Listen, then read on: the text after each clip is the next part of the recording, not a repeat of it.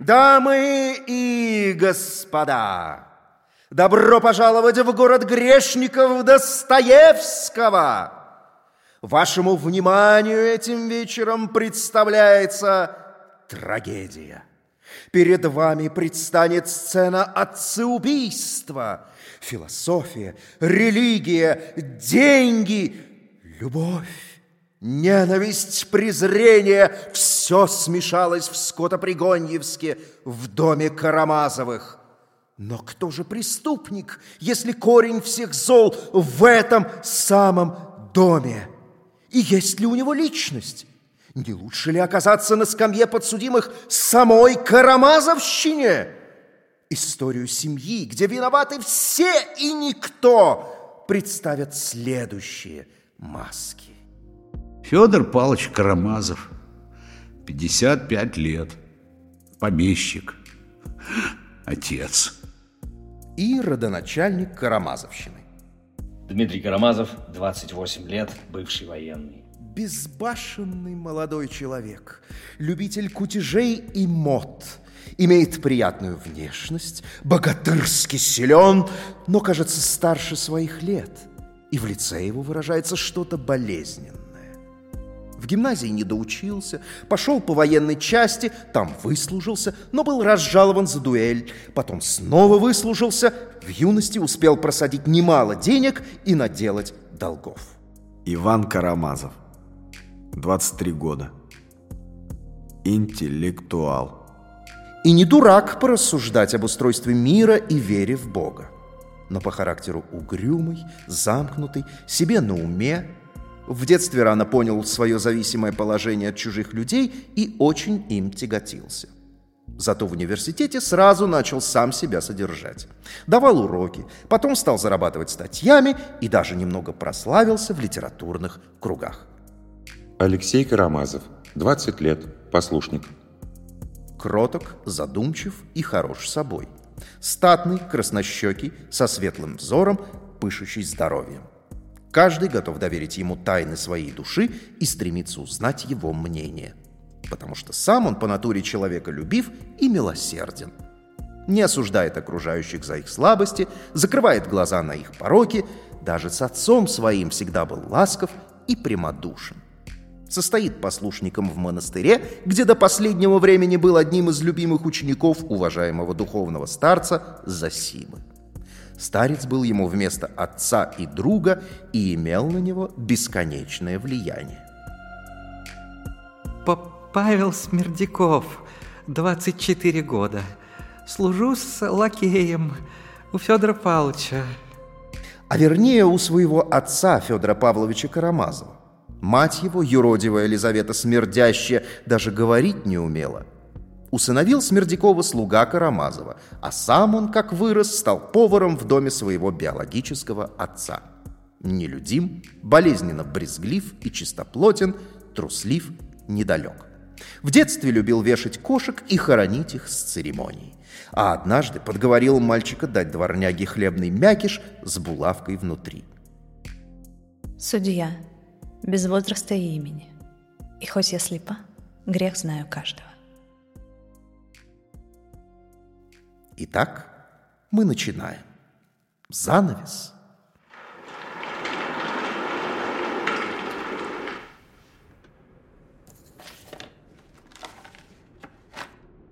Слушается дело Федора Павловича Карамазова. Оглашается состав участников процесса. Прокурор Дмитрий Федорович Карамазов. Адвокат Иван Федорович Карамазов. Свидетели по делу Алексей Федорович Карамазов – и Павел Федорович Смердяков. Карамазов непризнанный. Подсудимый, вам понятна суть обвинений?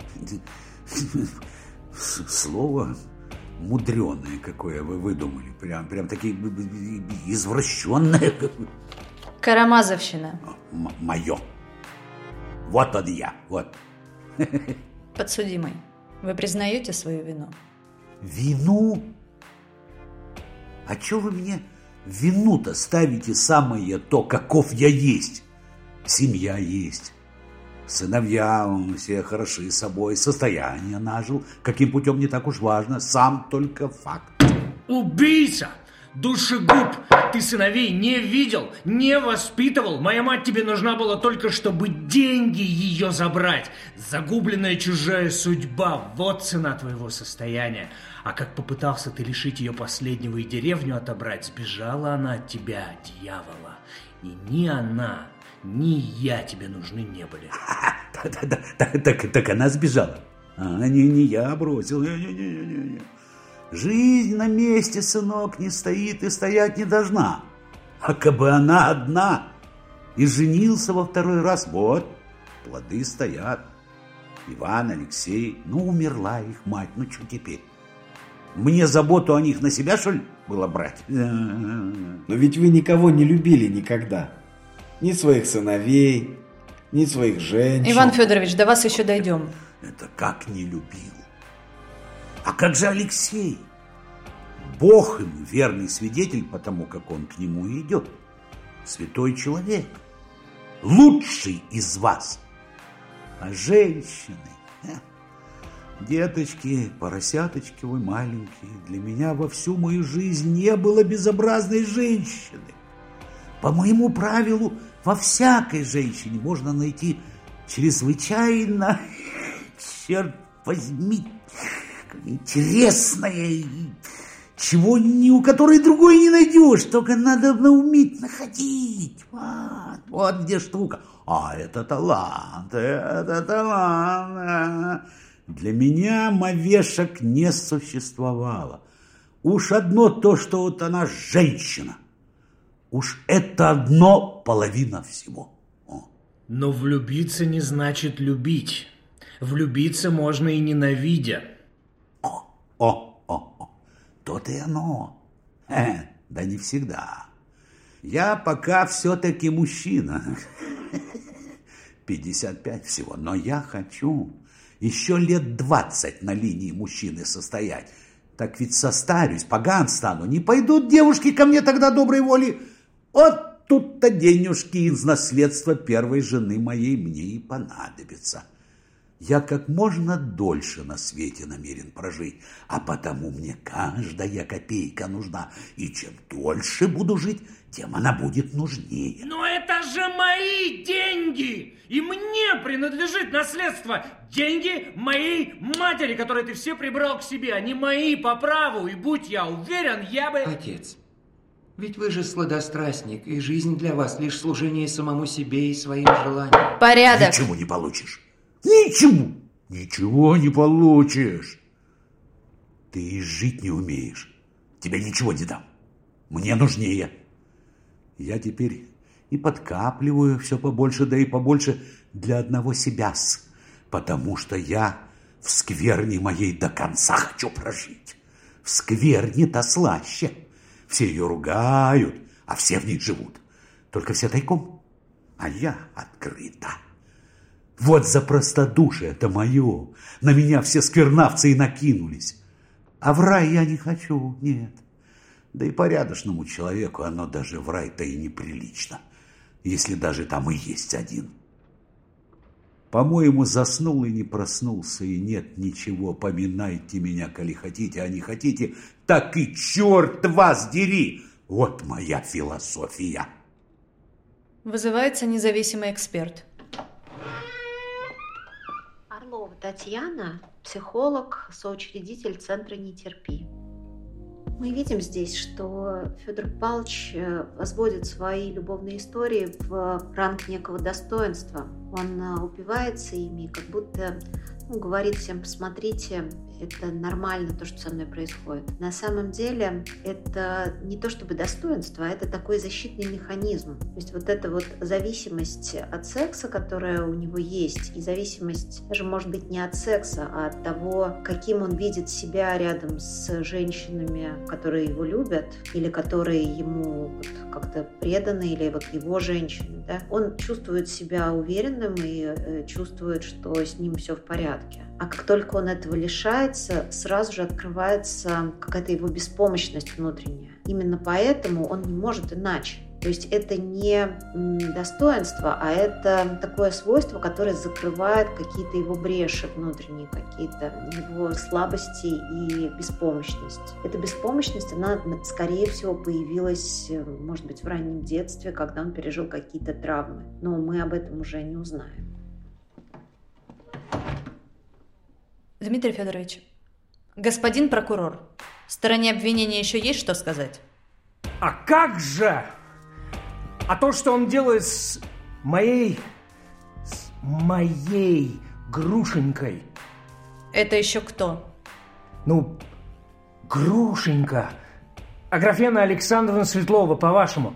Она всего четыре года назад появилась в нашем Скотопригоневске из чувствительной, обиженной, за жалкой сиротки вышла румяная, полнотелая русская красавица. У нее шельмы есть такой один изгиб тела, и он на ножке у нее отразился. Даже в пальчике мизинчики на левой ножке отозвался. Видел и целовал. Ну и только, клянусь!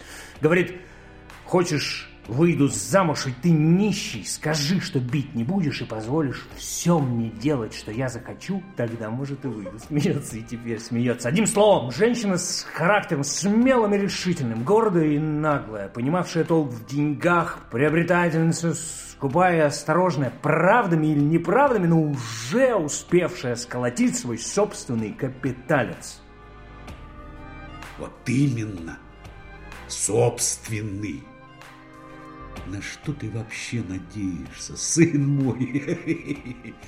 Она-то как раз моей будет, потому что знает и видит, где прикуп. Значит, вы оба, отец и сын, влюблены в одну и ту же женщину. И деньги, значит, Дмитрий Федорович, вам на обустройство жизни с ней нужны. И потому вы их требуете с отца. Постойте. Да чего же ты подлый, Дмитрий? У тебя же есть невеста, Катерина Ивановна. Ты еще и ей денег должен, забыл? И я Иван и Дмитрий ее. к порядку. Да вот она внушила себе, будто за правду меня любит, будто это ее любовь, это крест, который она должна нести. И деньги эти не мне самому нужны, а вернее, Ах, они бы мое счастье с Грушенькой бы устроили. Да еще и отдал бы я долг те три тысячи Катерине. Господин судья, юридически отец мне ничего не должен. Но ведь нравственно-то должен он мне, так или не так? Ведь он с материных 28 тысяч пошел и 100 тысяч нажил. Пусть он мне даст только три тысячи из двадцати восьми, только три, и душу мою из зада извлечет, и зачтется ему это за многие грехи. Ведь непременно же надо эти три тысячи отдать Катерине Ивановне, во что бы то ни стало, и прежде всего, иначе я карманный вор, я Подлец! Лучше убить и ограбить кого-нибудь, но долг Катя возвратить. Лучше в Сибирь я пойду, чем если Катя вправе будет сказать, что я изменил, и у нее же деньги украл, и на ее же деньги с грушенькой убежал добродетельную жизнь начинать. Этого не могу. Не могу. Вы только послушайте, а.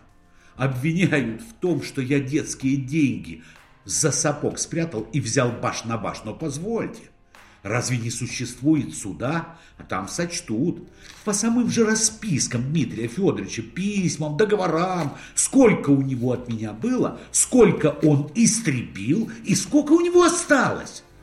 Дмитрий Федорович в итоге же мне еще и должен, да не сколько-нибудь, а несколько тысяч. Ведь город трещит и гремит от его кутежей. А там, где прежде служил, там по тысяче и по две за обольщение честных девиц платил. Ничего ему не дало. Ничегошеньки. Мне, мне денежки мои нужны и самому. Я его и без того вот так вот, как таракана придавлю. Я в грязь его обращаю. Каналион. А грушеньку не получится. Не получится. Отец говорит, что я по несколько тысяч платил за обольщение девиц. Это свинский фантом, и никогда того не бывало, а что было, то, собственно, на это денег не требовало. Да, я любил разврат, любил и срам разврата, денег я бросал много, верили, что я богат, я и сам тому верил, любил жестокость. Вот о тех насекомых, которых Бог одарил сладострастием, я – это самое насекомое и есть. Мы все, Карамазовы, такие же. В нас это насекомое живет и в крови бури родит. Это бури, потому что сладострастие – буря, больше бури. Красота – это страшная и ужасная вещь. Страшная, потому что неопределимая, а определить нельзя, потому что Бог задал одни загадки, что уму представляется позором, то сердцу сплошной красотой. Береги, старик, береги мечту, потому что и у меня мечта. Проклинаю тебя и отрекаюсь от тебя совсем. Так вы кого обвиняете, господин прокурор? Отца или всех здесь присутствующих? Я все сказал. Виновен он. Вызывается независимый эксперт. Волгин Игорь Леонидович, писатель и историк. Дмитрий, конечно, он наиболее стихийный. Он же ведь жертва своей э, стихийности, он жертва своей наивности в какой-то степени. Он же не, про, он не просчитывает свое поведение. Он не просчитывает, он ведет себя интуитивно, вот как вопреки обстоятельствам, вопреки э, надежным схемам. Вот это такой герой. И он становится жертвой своей доверчивости, своего вспыльчивого характера, конечно, своего беспредела, который в нем есть, конечно. Он мог бы убить отца, кстати, мог бы. Он не убил отца по, по стечению обстоятельств просто, но он мог. Вы знаете, помните, как называется глава, где, а, где выносится приговор Дмитрию Карамазову? Она называется так «Мужички за себя постояли». Присяжные, заседатели, мужички, им нужно было это. Вот они поверили адвокату. Он, они поверили это, они за себя постояли, мужички. Они за правду. Им так надо было, что сын убивает отца, а Смердяков это якобы это сумасшествие Ивана, когда Иван говорит, что это значит. Конечно, они обвиняют сына, это, это пикантно, это современно. Они за себя постояли, за свое понимание жизни. Мужички постояли. Понимаете? Судебная ошибка. Но вообще надо сказать, что Достоевский же довольно много писал о судебных процессах. Достоевский говорит, он говорит, вот надо сделать так, иди ты свободно, но не делай это в следующий раз, не делай это в следующий раз. Ну, говорит, у нас нет такой формулы юридической. Но то, что Христос говорит Магдалине, иди и не греши больше, когда спасает, это вот в Библии. Но нет такого в, в уголовном праве. То есть он свою формулу находит. Иди, но не делай. Ты, иди, но не делай это в следующий раз. То же самое и здесь. Он же, он это все, он очень внимательно следил за русскими судами. У него статьи были о русском суде. Это новый суд после реформенной. Э, и, конечно, все это отразилось в братьях Карамазов. Вот эти суд, ошибки суда присяжных, не просто суда, там люди же приговаривают, сидят. И не просто судьи одни, а присяжные. Вот. И, конечно, он дает разные характеры. Совершенно братья. Все три брата, целые миры. И Дмитрий самый из них непосредственный, но, но, но в то же время самый близкий преступлению, кстати. Он мог, мог совершить преступление, несмотря на всю свою так, сердечность, там, я не знаю, импульсивность и так далее. Теперь к стороне защиты. Иван Федорович, встаньте. Ваша очередь. Отца я, конечно, всегда защищу от Дмитрия. Но вот в желаниях моих я оставляю за собой в данном случае полный простор ведь одинаково презираю и отца, и брата госпожа судья. Один гад съест другую гадину, обоим туда и дорога. А, так я и знал. Сын.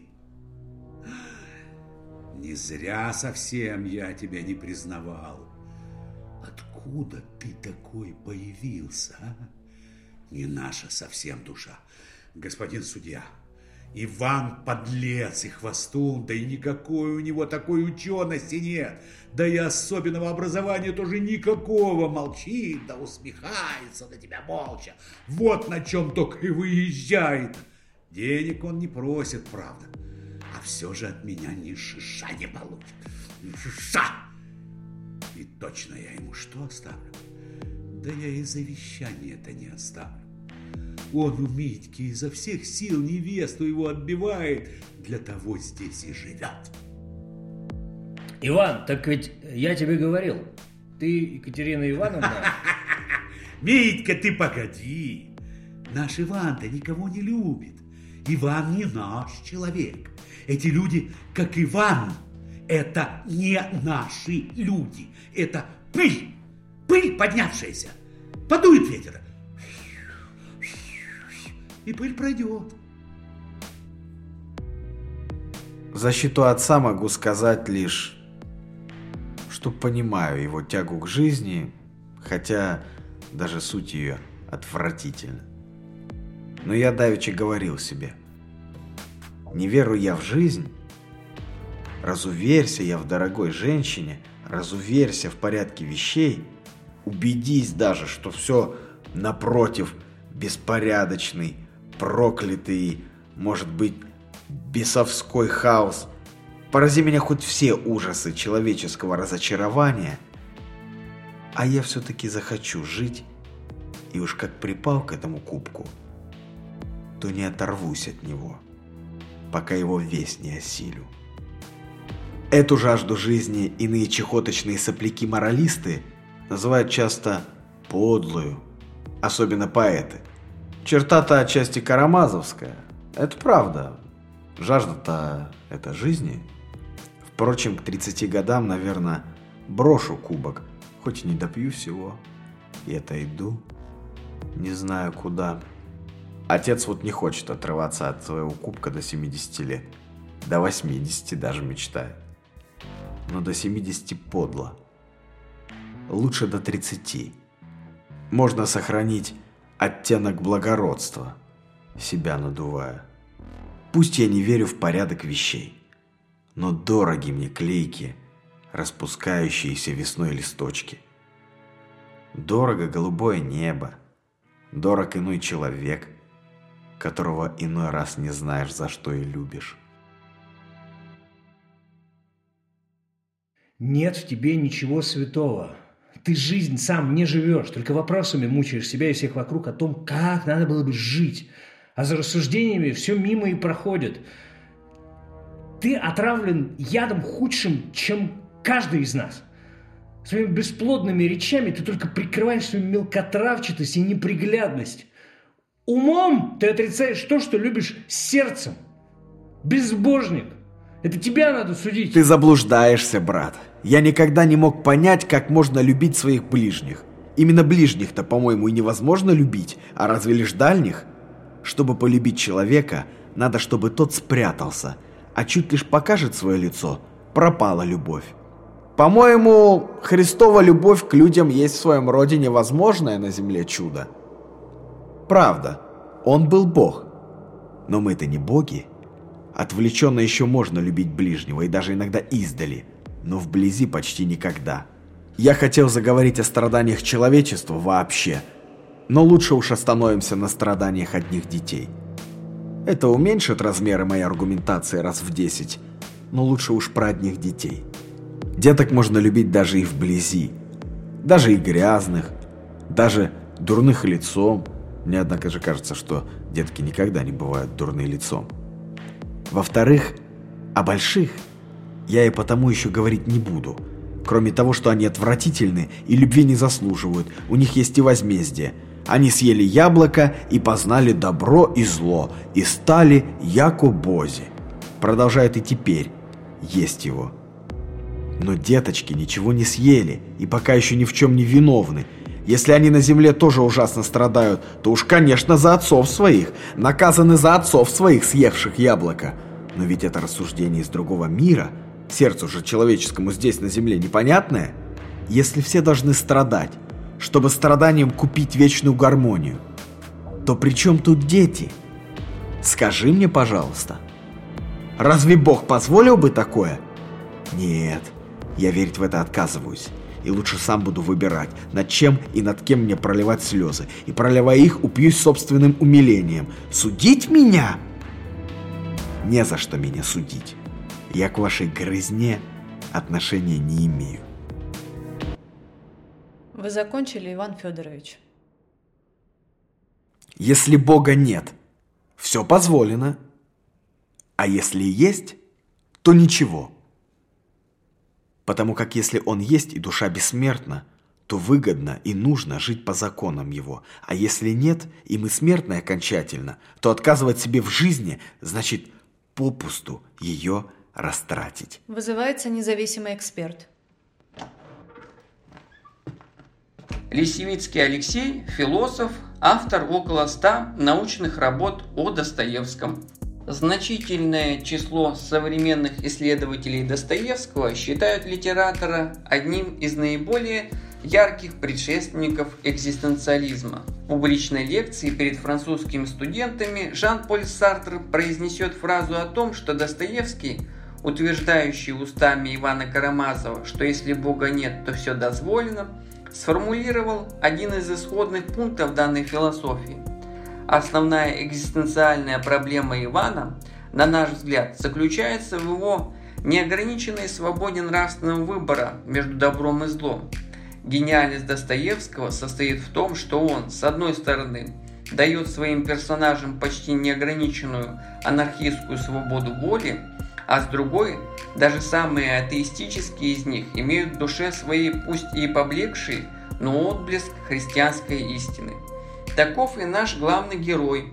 В его душе мы наблюдаем судьбоносный метафизический конфликт, происходящий между Богом и дьяволом, между медленно совершающимся преступлением и наличием возможности его предотвратить. Иван не может не выбирать в данных трагических обстоятельствах – о чем пишет Сартр. Его сознание расколото. Не попытавшись предотвратить убийство собственного отца, а такие возможности были, Иван встал на темную и разрушительную сторону своей расколотой противоречиями личности, и поэтому Достоевский казнит его сумасшествием в эпилоге романа утверждая, что совесть без Бога есть ужас, она может заблудиться до самого безнравственного. Печальный итог, к которому привела вседозволенность Ивана, должен запомниться каждому из нас, делающему ежедневный, сугубо аутентичный выбор между добром и злом. Теперь к допросу свидетелей.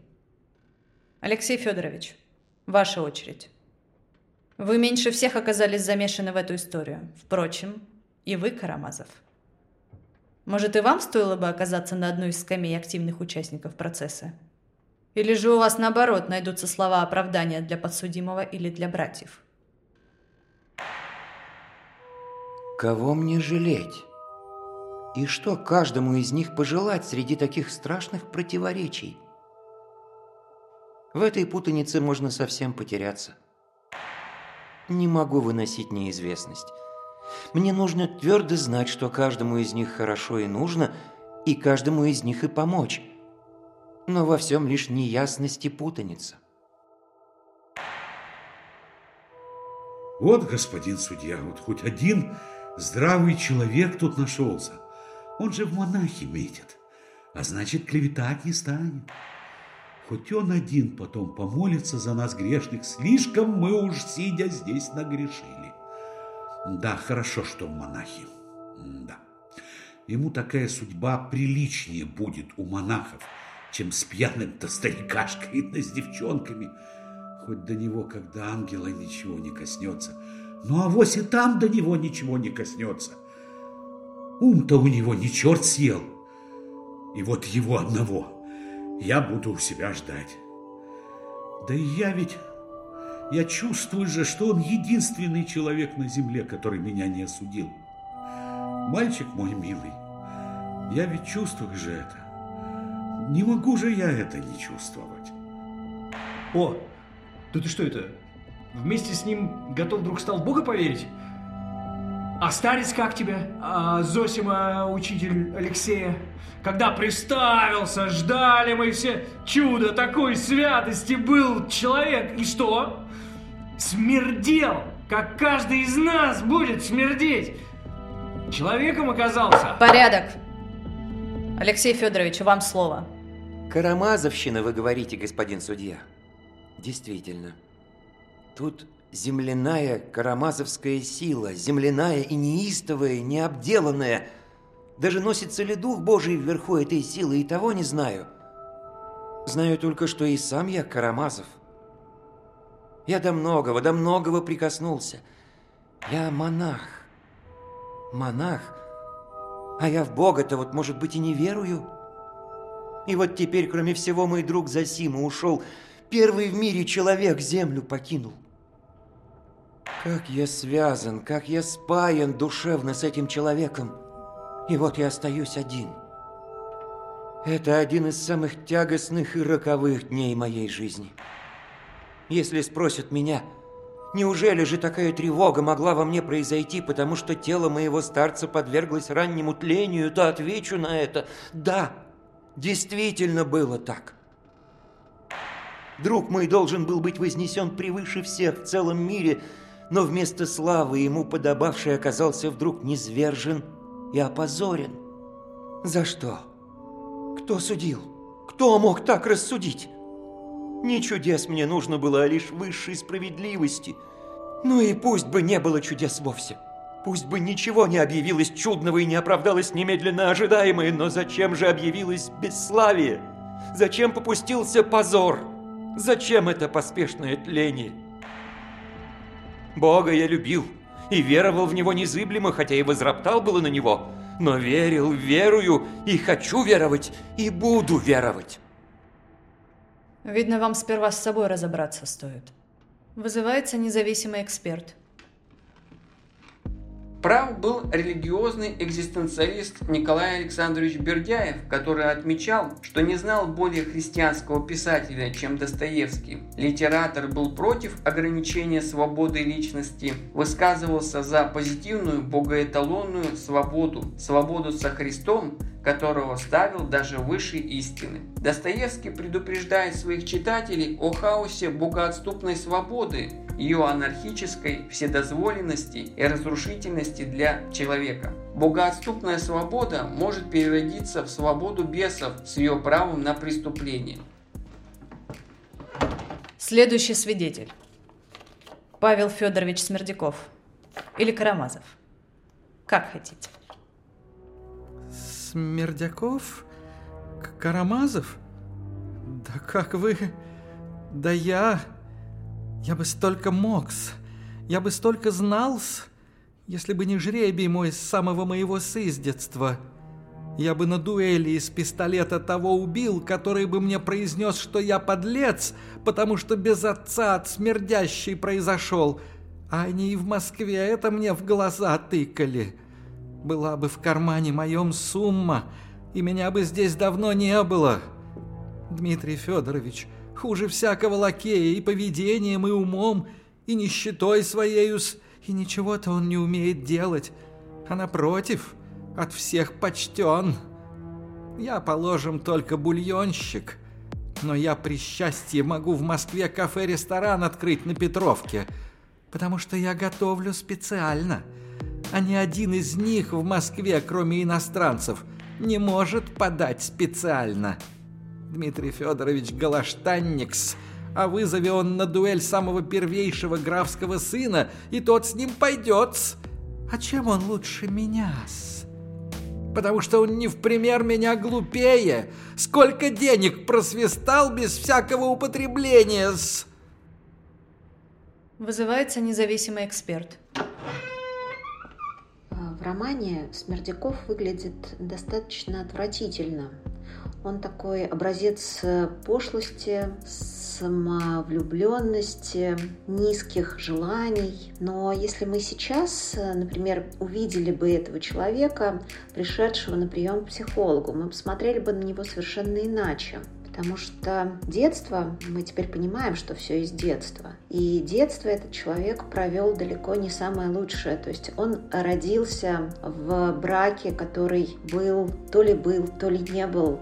Он сразу потерял мать, то есть он получил травму привязанности. Он воспитывался в семье, где к нему относились как к приемышу, и, в общем, от него ожидалось какое-то сразу там почитание, там благодарность, еще что-то. То есть он никогда не имел любви, принятия, никогда не был равным. И этот человек, безусловно, нуждается в... У него большая такая травма внутренняя, и он нуждается в восстановлении собственного достоинства, в принятии, в понимании, что он может быть равным другим. И, собственно, мне кажется, что в романе он и движим этим желанием. Он пытается найти какие-то возможности почувствовать себя равным. Да, он ищет их довольно странными способами, да, э, от отца он не смог получить э, этого признания. То есть отец никогда не, не, не признавал его своим сыном, да, то есть этот вот Федор Павлович, который предположительно его отец. И тогда он пытается сблизиться с Иваном. Он как бы ему говорит, мы вместе. И он додумывает его мысли, пытается найти какие-то способы понравиться Ивану. Ему кажется, что, возможно, он хотел бы э, смерти Федора Павловича. И когда он это осуществляет и потом видит, что в реальности это ничему не помогло, это ничего не изменило. Он так и остался ненужным человеком, то есть он также не смог почувствовать себя равным, это не привело ни к каким хорошим последствиям. Так он заканчивает свою жизнь самоубийством. Господа, вы не находите любопытным? Павел Федорович убивает Федора Павловича. Круг замыкается. Господин Смердяков, напомните, как все было. Иван Федорович убили. Он главный убивец и есть. А я только приспешником был, слугой Личарда и верным. И по слову его дело это и совершил. Я подумал тогда, что Иван Федорович на меня тоже рассчитывают, ибо если предчувствовали на меня и в то же сам уехал подальше от всех глаз, значит, мне тем самым точно как бы сказали, это ты можешь убить родителя, а я не препятствую. Это было вовсе не лепос, ибо Ивану Федоровичу следовало оставаться, чтобы хранить жизнь родителя. Как же мне было не заключить? Если бы остались, то тогда бы ничего не произошло, я бы так и знал, что они дела этого не хотят, и ничего бы не предпринимал. А если уж поехали, то уж меня, значит, заверили в том, что на меня в суд заявить не посмеют. Они виновны во всем-с, ибо про убийство знались, и мне убить поручились, а сами все знамши уехали. Главный убивец во всем здесь единый Иван Федорович — а я только самый неглавный, хоть это я и убил. А он самый законный убивец и есть. А наследство получив, Иван Федорович так и потом, когда могли меня наградить во всю следующую жизнь, потому что все же они через меня наследство это получить изволили. Может быть, и я был виновен. Может быть, действительно, я имел тайное желание, что... Да что помер отец! Но клянусь, я не столь был виновен. И, может быть, не подбивал Смердякова вовсе. Да, я забрал деньги. Наследство, что нужно было Дмитрию Федоровичу. Но не надо мне этих денег вовсе. Была такая прежняя мысль, что с такими деньгами жизнь начну. В Москве, али пуще того за границей, такая мечта была. А пуще все потому, что все позволено. Это Иван Федорович вправду меня учились, ибо много они мне тогда этого говорили. Ибо коли Бога бесконечного нет, то и нет никакой добродетели, да и не надо на ее тогда вовсе. Это вправду. Так я и рассудил. Иван Федорович тогда смелый былись. Все, дескать, позволено, говорились. А теперь вот испугались. Нет, нет, не подбивал я! Но все равно я я покажу на себя на суде сам. Я решил. Я все скажу. Все. Порядок.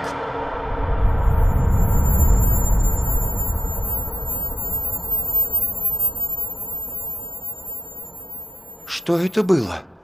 Алексей Федорович, что с вами? К кого же судят теперь? Вы, верно, не в себе. Брата же вашего, Дмитрия за отцеубийство. Но ведь убийца Смердяков. Так ведь повесился Смердяков. Обвиняют, вот, Дмитрия. Катерина Ивановна, невеста, предъявила письмо вашего брата. Документ прям-таки математической значимости. В нем он пишет, что убьет отца и заберет деньги для нее. Ну а затем уже адвокат и прокурор свое дело речами сделали.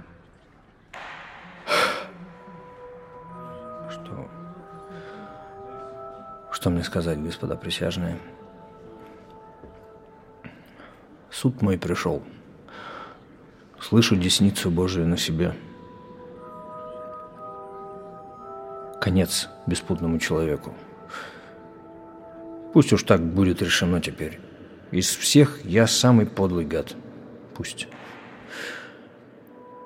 Признаю себя виновным в пьянстве и разврате, в лени в дебоширстве. Каждый день моей жизни я, бия себя в грудь, обещал исправиться, и каждый день творил все те же пакости.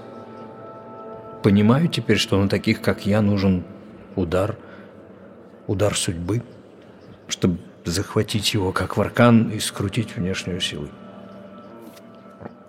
Принимаю муку всенародного позора моего, пострадать хочу, и страданием очищусь.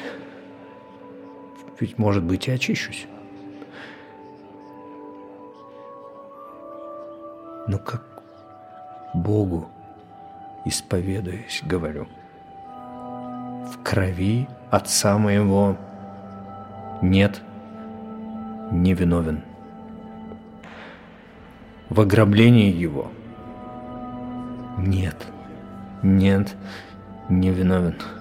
Да и не могу быть виновным. Дмитрий Карамазов – подлец, но не вор.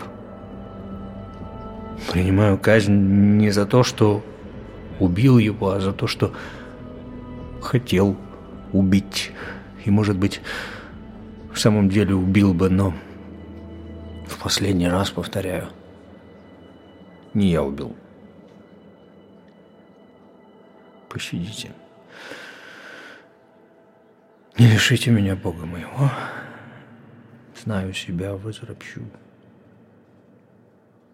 Тяжело душе моей, господа, пощадите. Присяжные совещались ровно час, ни больше, ни меньше.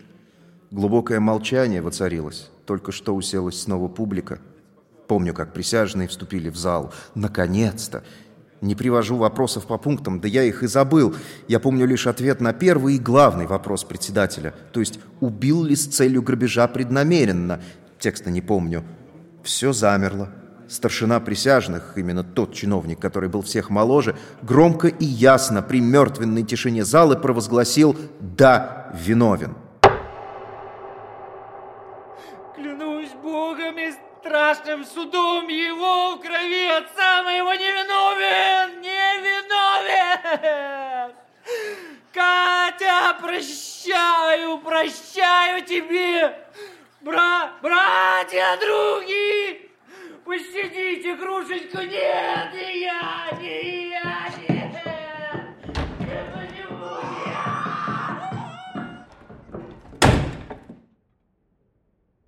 Митю увели. Произнесение приговора было отложено до завтра. Вся зала поднялась в суматохе, но я уже не ждал и не слушал. Запомнил лишь несколько восклицаний уже на крыльце при выходе. «Двадцать лет рудничков понюхает, не меньше. Да, с мужички наши за себя постояли и покончили нашего Митеньку». Вероятно, судьба Дмитрия могла бы сложиться по-другому, если бы на том судебном заседании присутствовал независимый эксперт. Михаил Салкин, адвокат. Теоретически снять отпечатки пальцев, конечно, можно было для того, чтобы установить виновника или как минимум то лицо, которое держало последнее орудие убийства. Но на самом деле там какая-то есть путаница, что якобы убили пепельницей, а на суде разговор шел о неком пестике. Какие-то вообще разные устройства. Поэтому если пепельница не была обнаружена, снимать отпечатки пальцев будет не с чего. Но на тот период, когда Достоевский писал свой роман, было только научное изыскание о том, что, возможно, отпечатки пальцев у людей никогда не совпадают совпадают, по ним можно что-то идентифицировать. Реально первое применение отпечатков пальцев было использовано только в 1902 году, поэтому про это Достоевский не писал, он об этом знать не мог. По поводу характера травмы. Современная экспертиза а, может установить по характеру травмы, в том числе и обнаруженной на трупе, даже если он там пролежал некоторое время, механизм возникновения, то есть это с какой стороны был нанесен удар, с какой примерно силы, какой был предмет, тупой, острый, твердый, грубо говоря, разбился ли предмет и попортился, деформировался в процессе удара, или же остался целым. Соответственно, при любом подобном ударе, в том числе и по голове, да, следы крови, они остаются, ну, во-первых, на самом предмете удара, они разлетаются по комнате, и опять же от того, как эти следы разлетелись по комнате, можно также определить, с какой стороны был нанесен удар, какого роста примерно был человек, телосложение, силы, ну и что, соответственно, все эти факторы помогли бы установить виновника. На момент, конечно, криминалистики того времени, боюсь, что подобное, конечно, техники просто не имелось, и здесь все вопрос красноречия прокурора и адвоката. И, собственно, ну вот у меня, как у защитника, возникает, конечно же, вопрос, почему защита на процессе в романе не ссылалась на то, что а, а, орудие убийства-то не установлено, было какое-то другое, и, соответственно, признавать человека виновным только по косвенным доказательствам, так называемым наличии умысла, все-таки, на мой взгляд, э, было неправильно и несправедливо. Но все-таки суд присяжных штука такая, в том числе и поддающаяся эмоциям, поэтому вот и был осужден Дмитрий.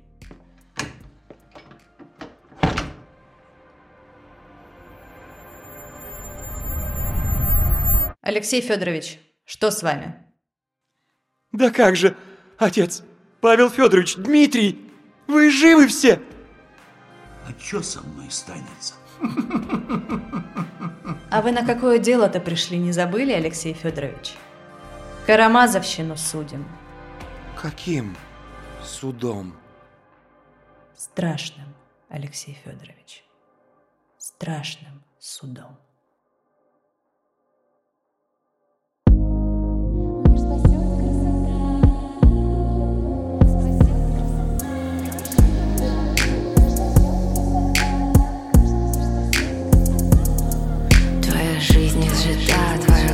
Излита Я обжора и Нева на сегодня сыта Ни Христа, ни черта, ни плачь, сирота. Мир спасет красота, мир спасет красота. Мир спасет красота, красота. Мир спасет красота, красота. Мир спасет красота, красота. Мир спасет красота, Что же рая, калитка всегда заперта слухи, за нею вообще пустота Как изысканные адресные врата Мир спасет красота, мир спасет красота